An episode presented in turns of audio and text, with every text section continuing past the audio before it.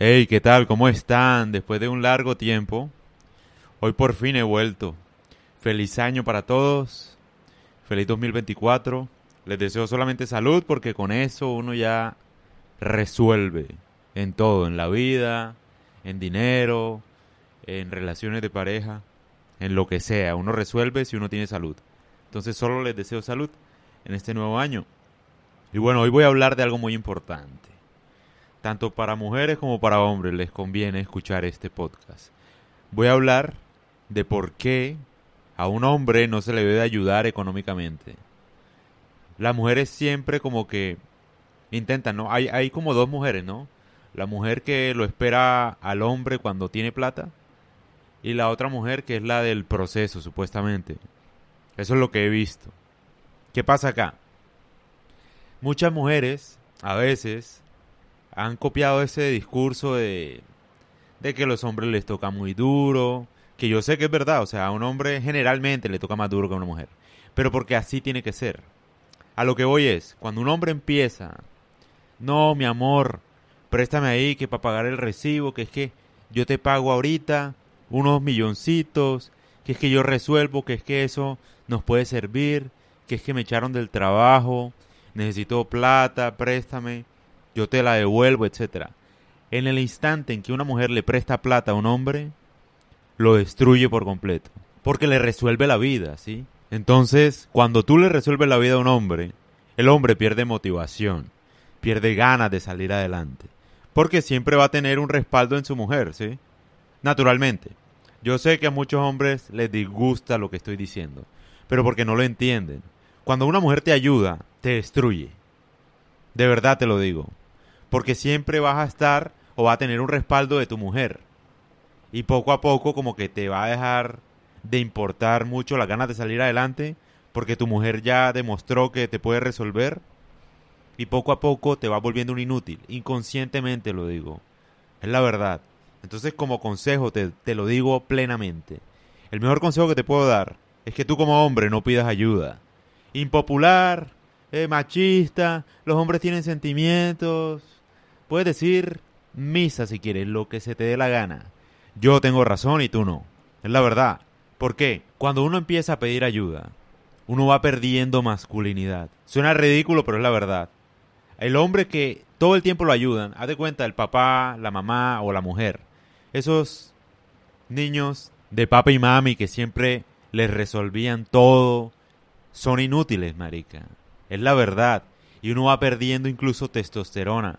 Hace poco leí un estudio muy interesante que decía como que vivir con los papás destruye la testosterona de un hombre. Tal cual. ¿Por qué? Porque te resuelven todo, papi. Tú no naciste para que te resuelvan. Si tú quieres subir tu testosterona, tienes que vivir con una persona que tiene la testosterona alta. ¿Cómo vive una persona que tiene la testosterona alta?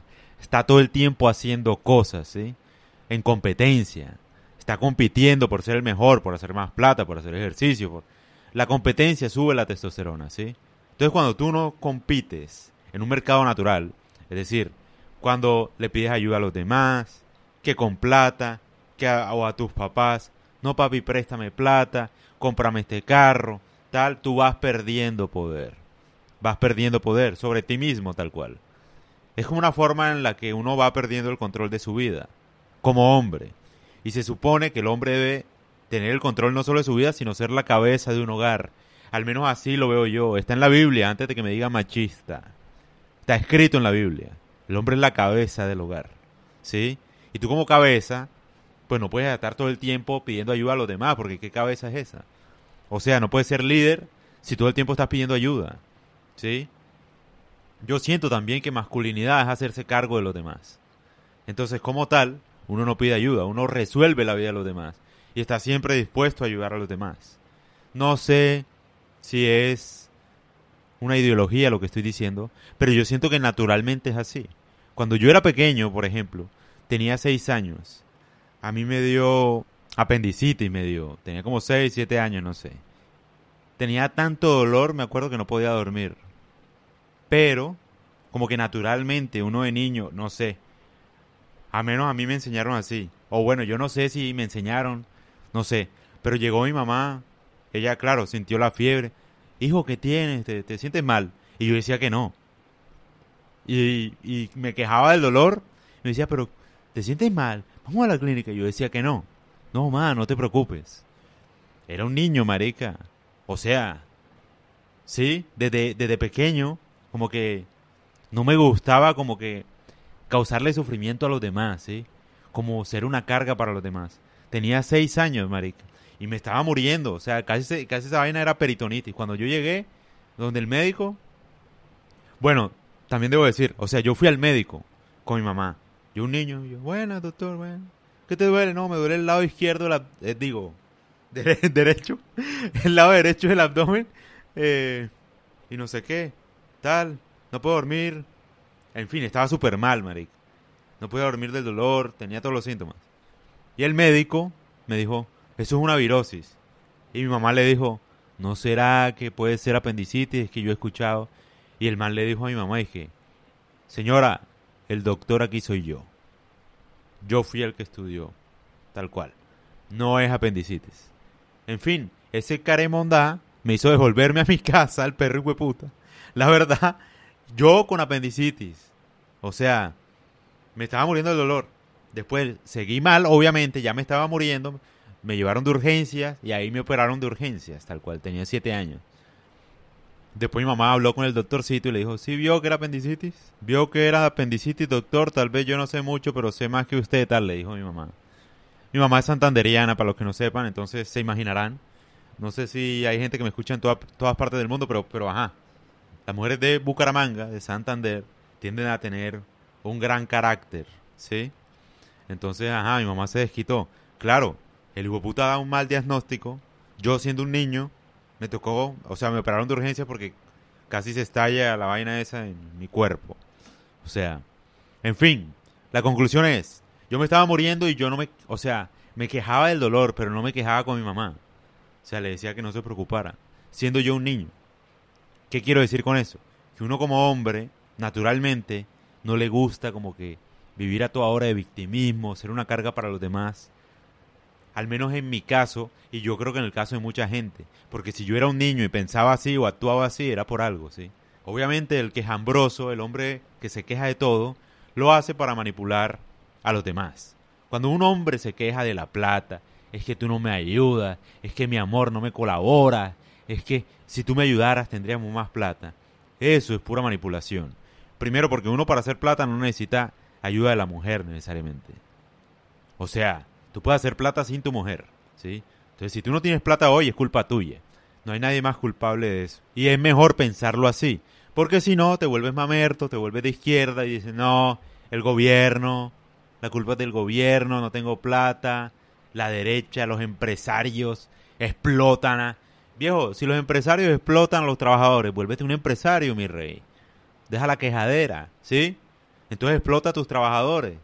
Suena perro lo que estoy diciendo, no te estoy diciendo que hagas eso, pero deja de quejarte, mi rey. O sea, es la verdad. No, que la izquierda, el capitalismo. Si tú odias a los empresarios y odias hacer plata, vas a ser pobre siempre, mi amor. Siempre. Entonces deja la quejadera, sí.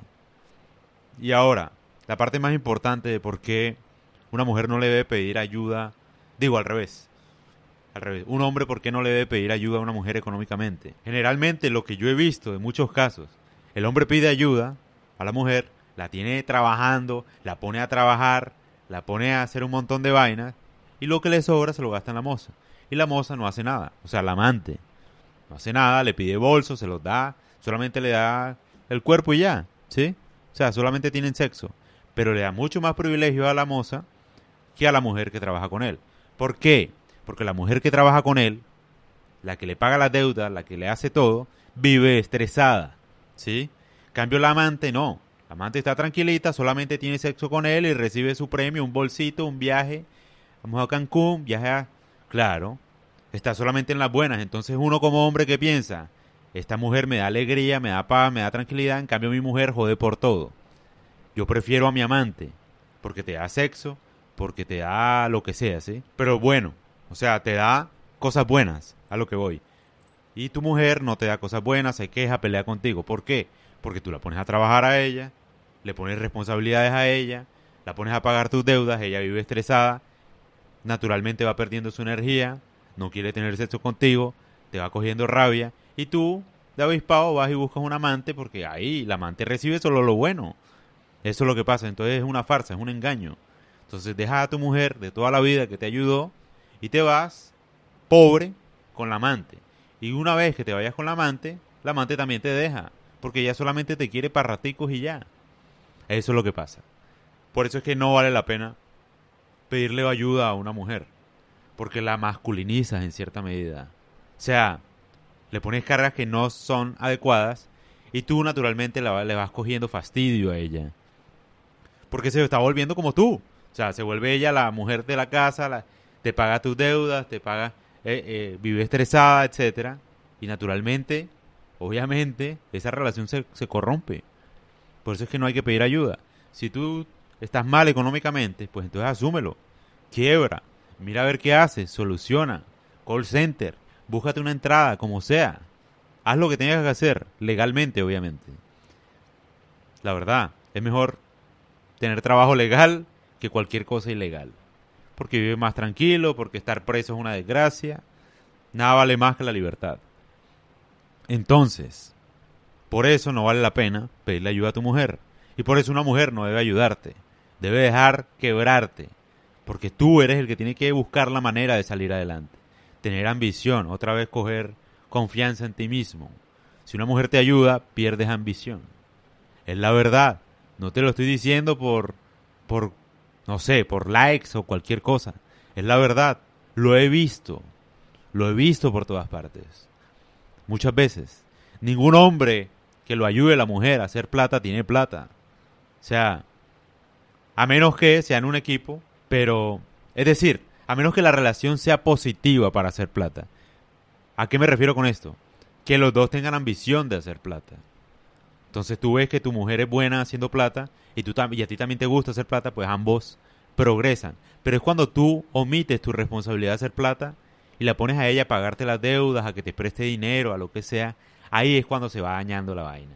Porque si los dos tienen plata y deciden unir el capital para hacer una empresa, muy bien. Pero es cuando tú pides ayuda, es cuando yo veo el problema ahí. Ahí sí se arruina la relación. Y lo digo honestamente. O sea, de verdad, si tú quieres tener plata, no pidas ayuda. Si quieres ser un hombre de verdad, con testosterona alta, que resolver. Con plata, actuando, moviéndote, ¿sí? Eso sube la testosterona. A todos los hombres les gusta el Viagra, las pastillas para tener el pene erecto y tal. ¿Sí me entiendes? Y la mejor forma de hacer eso es resolviendo. Siendo un hombre con plata, poderoso y tal. Los hombres de más estatus en la sociedad tienen más testosterona al mismo tiempo. Les encanta ganar, un Cristiano Ronaldo, ¿sí me entiendes? O sea, gente que compite a alto nivel. Si tú por el, por el contrario pides ayuda todo el tiempo, estás apurado todo el tiempo, le pides ayuda a tu mujer, te quedas del gobierno, te quedas de todo el mundo, no eres un ganador y vas perdiendo testosterona. Entonces, en vez de estar comprando pastillitas de Viagra y tal, compórtate como un macho de verdad. ¿Sí me entiendes? Y no pidas ayuda, ni menos por plata. Resuelve, papi. Movete, busca la plata, muévete, físico, tal, ejercicio. Te mueves, ¿sí? Eso activa la testosterona, tal cual. Tus comportamientos. Entonces, si tú empiezas, no, que, que, que, colabórame, que, que tengo deuda, que, que, que. Débil, ¿sí? Patético. Resuelve, eso es lo que tienes que hacer. Si quieres estar activo, ¿no? Si quieres tener un pene flácido y tomar pastillitas todo el tiempo, entonces compórtate como un pussy. Si es la verdad, qué pena ser tan perro. Me disculparán, pero es la verdad. Y dirán, no, este hombre está loco, machista. No, los hombres tienen sentimientos. Eh". Los hombres que más tienen sentimientos son los que tienen menos testosterona. Es la verdad, los losers. Tú puedes buscar estudios, yo he leído bastante de eso. Generalmente los ganadores tienen la testosterona más alta. Eso sube la testosterona. Ganar sube la testosterona. Si tú todo el tiempo te comportas como un pussy, un ahí, un débil, weak, lo que sea, entonces vas perdiendo testosterona, vas perdiendo poder y después, ay, no sé por qué no se me para. ¿Cómo se te va a parar, mi rey? Si eres un loser. La verdad, qué pena este final de podcast, pero pues bueno, espero lo disfruten y ahora sí volví. O sea, vienen más podcasts. De pronto hago streaming. Así que, ajá, para que estén pendientes. Si les gustó, compartan. Ya saben, como siempre, es muy bueno este podcast. los hice reír, yo sé que sí. Y también es cierto, o sea, risa combinada con seriedad, combinada con un genio hablando, genera emociones satisfactorias para el público. Entonces nada, feliz año, que estén bien.